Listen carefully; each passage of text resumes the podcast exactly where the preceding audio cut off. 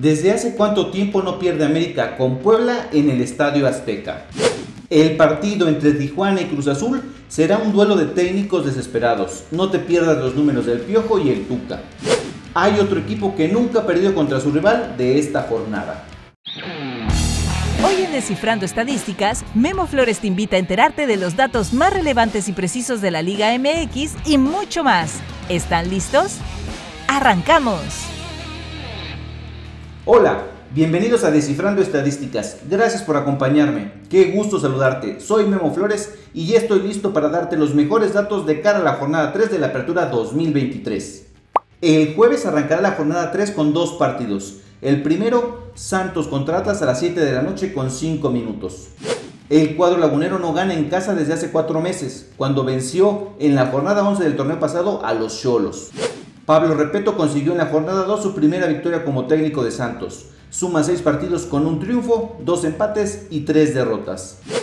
En los últimos 5 juegos entre ambos han habido 3 empates y un triunfo por bando. Santos tiene 5 sin perder contra el Atlas en el Estadio Corona.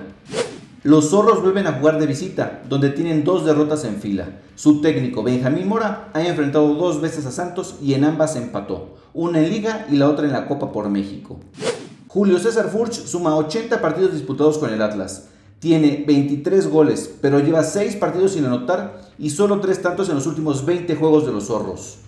El líder Guadalajara también jugará el jueves a las 9 de la noche en el Estadio Akron ante el Necaxa. Las Chivas de Belko Paunovic tienen 12 partidos disputados en casa con 7 triunfos, un solo empate y 4 derrotas. El torneo pasado vencieron 1-0 a los Rayos en la jornada 14. Solo una vez se han ido sin anotar como locales y fue contra América en las semifinales pasadas. El canterano Yael Padilla, con 17 años de edad y que debutó en este torneo en la Liga MX, lleva dos partidos en fila anotando. Necaxa tiene 7 partidos sin ganar en Liga MX, con 4 empates y 3 derrotas. Tiene tres encuentros sin anotar de visita. Su última victoria fuera de casa fue hace 8 juegos, cuando le ganó al Mazatlán en la jornada 12 del torneo pasado. Tiene solo 3 triunfos como visitante en sus últimos 20 juegos, por 6 empates y 11 derrotas. El viernes, Mazatlán recibirá al Monterrey a las 7 de la noche. El cuadro cañonero tiene 2 empates en este torneo. Suma 5 juegos sin ganar en casa. Su última victoria fue en la jornada 10 del clausura 2023 cuando vencieron al Cruz Azul. El torneo pasado también recibieron a los Rayados y cayeron 2 a 0. Tampoco han podido vencer al Monterrey desde que llegaron a la Liga MX. Tienen solo dos empates y cuatro derrotas. Es más, las tres veces que Rayados los ha visitado, solo han empatado uno y perdido dos. Monterrey tiene tres empates en fila como visitante y solo una derrota en los últimos 10 juegos fuera de casa, con cinco triunfos, cuatro empates y un solo descalabro, que fue contra América en la jornada 14 del torneo pasado. También el viernes, Cruz Azul visitará a los Cholos, partido que iniciará a las 9 de la noche con 10 minutos. Será un duelo de técnicos en la mira. Tijuana suma 5 partidos sin ganar en casa. La última fue en la jornada 9 del torneo pasado contra Pachuca. Desde que llegó Miguel Herrera al banquillo, los Cholos tienen 14 partidos disputados, con 3 triunfos, 4 empates y 7 derrotas. ¿Se le acabó la magia al piojo? Lo bueno es que las tres veces que ha enfrentado la máquina con Tijuana no ha perdido. Tiene dos victorias y una igualada. Los Cholos tienen solo dos victorias en casa en los últimos 15 juegos, por 8 empates y 5 derrotas. Contra la máquina en la perrera tienen dos triunfos, 7 igualadas y 3 descalabros. La última fue hace casi 4 años en la jornada 7 de la apertura 2019 por 3 a 2. Cruz Azul tiene 5 derrotas en sus últimos 6 juegos. Ricardo Tuca Ferretti ha dirigido a los Celestes 14 partidos y tiene marca de 6 triunfos, 2 empates y 6 derrotas. Como visitante tiene una sola victoria, 2 empates y 3 derrotas.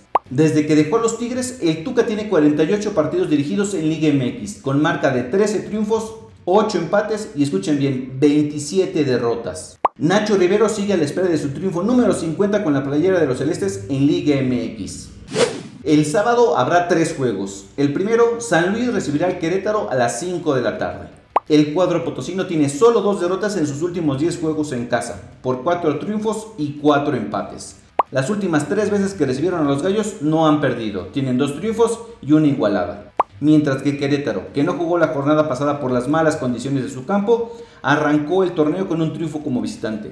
Suma una sola derrota en sus últimos 8 juegos en Liga MX. Su técnico Mauro Gert tiene 35 partidos dirigidos a los Gallos, con 6 victorias, 14 igualadas y 15 descalabros. En sus últimos 12 juegos de liga solo tiene 2 derrotas por 5 triunfos y 5 empates. América jugará en casa el sábado a las 7 de la noche contra el Puebla. Las Águilas, que tampoco jugaron contra Querétaro, suman 3 descalabros en fila como local, pero tienen 13 partidos sin perder contra la Franja en el Estadio Azteca en Liga MX. El último descalabro fue hace casi 12 años, en la jornada 16 de la Apertura 2011. Desde esa fecha tienen 7 triunfos y 7 empates. América tiene 12 juegos sin irse sin anotar. La última fue en casa contra Pachuca en la jornada 10 del torneo pasado. André Jardine ha enfrentado tres veces al Puebla y no ha perdido. Tiene dos triunfos y un empate. Miguel Ayón está tres partidos de los 200 juegos de Liga MX disputados con la playera del América. Y le faltan tres triunfos para llegar a 100 con las Águilas. Puebla tiene solo un triunfo en sus últimos 7 duelos de liga, por dos empates y cuatro derrotas. Suma cuatro duelos sin ganar de visita y acumula únicamente dos triunfos en sus últimas 10 salidas por tres empates y cinco descalabros. Eduardo Arce tiene 20 partidos como técnico del Puebla y tiene marca de 6 triunfos, 3 empates y 11 derrotas. La jornada sabatina concluirá con el juego entre Tigres y León a las 9 de la noche con 5 minutos. El cuadro regio tiene 3 empates en fila como local y 6 sin perder. Con Ciboldi en casa no han perdido, tienen 3 triunfos y 3 igualadas. La última vez que León visitó a Tigres en liga ganó.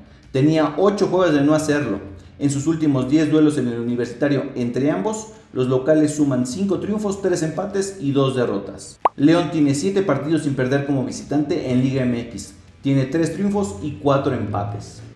El domingo culminará la jornada 3 con 2 partidos. Toluca recibirá a FC Juárez a mediodía. Los Diablos Rojos tienen 10 partidos sin perder en casa en Liga MX, con 6 triunfos y 4 empates, y solo 2 derrotas en sus últimos 23 juegos en el Estadio Nemesio 10, ambas contra Pachuca.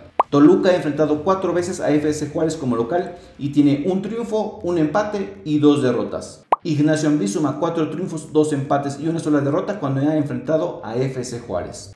Mientras que los Bravos tienen un solo triunfo en sus últimos 13 partidos de Liga MX, pero fue en la jornada 1 contra América y como visitante. Pachuca jugará contra Pumas a las 7 de la noche en el Estadio Hidalgo. Después de ser goleados por el León, los Tuzos vuelven a casa, donde tiene solo un triunfo en sus últimos 6 juegos, por dos empates y 3 derrotas, luego de haber acumulado 10 victorias en fila en el Huracán. Guillermo Almada ha enfrentado 9 veces a los Pumas en Liga MX, con marca de 3 victorias, 2 empates y 4 derrotas. El cuadro universitario tiene malos números de visita, tiene solo 2 victorias, 2 empates y 6 derrotas. Pero de sus últimas 4 visitas al Estadio Hidalgo no ha perdido, tiene 3 empates y un triunfo. Con toda esa información llegamos al final de esta emisión. Muchas gracias por acompañarme en Descifrando Estadísticas. Soy Memo Flores y nos escuchamos el próximo martes con los mejores datos previo al arranque de la League's Cup. Recuerden que habrá un receso en la Liga MX de un mes. No olviden seguirme en Twitter en mi cuenta Memo-Flores. También en TikTok en memo.flo. Y no te pierdas mis videos en YouTube en Memo-10. Hasta el próximo martes. Hemos terminado una emisión más de Descifrando Estadísticas con Memo Flores, un podcast para que puedas sorprender a tus amigos.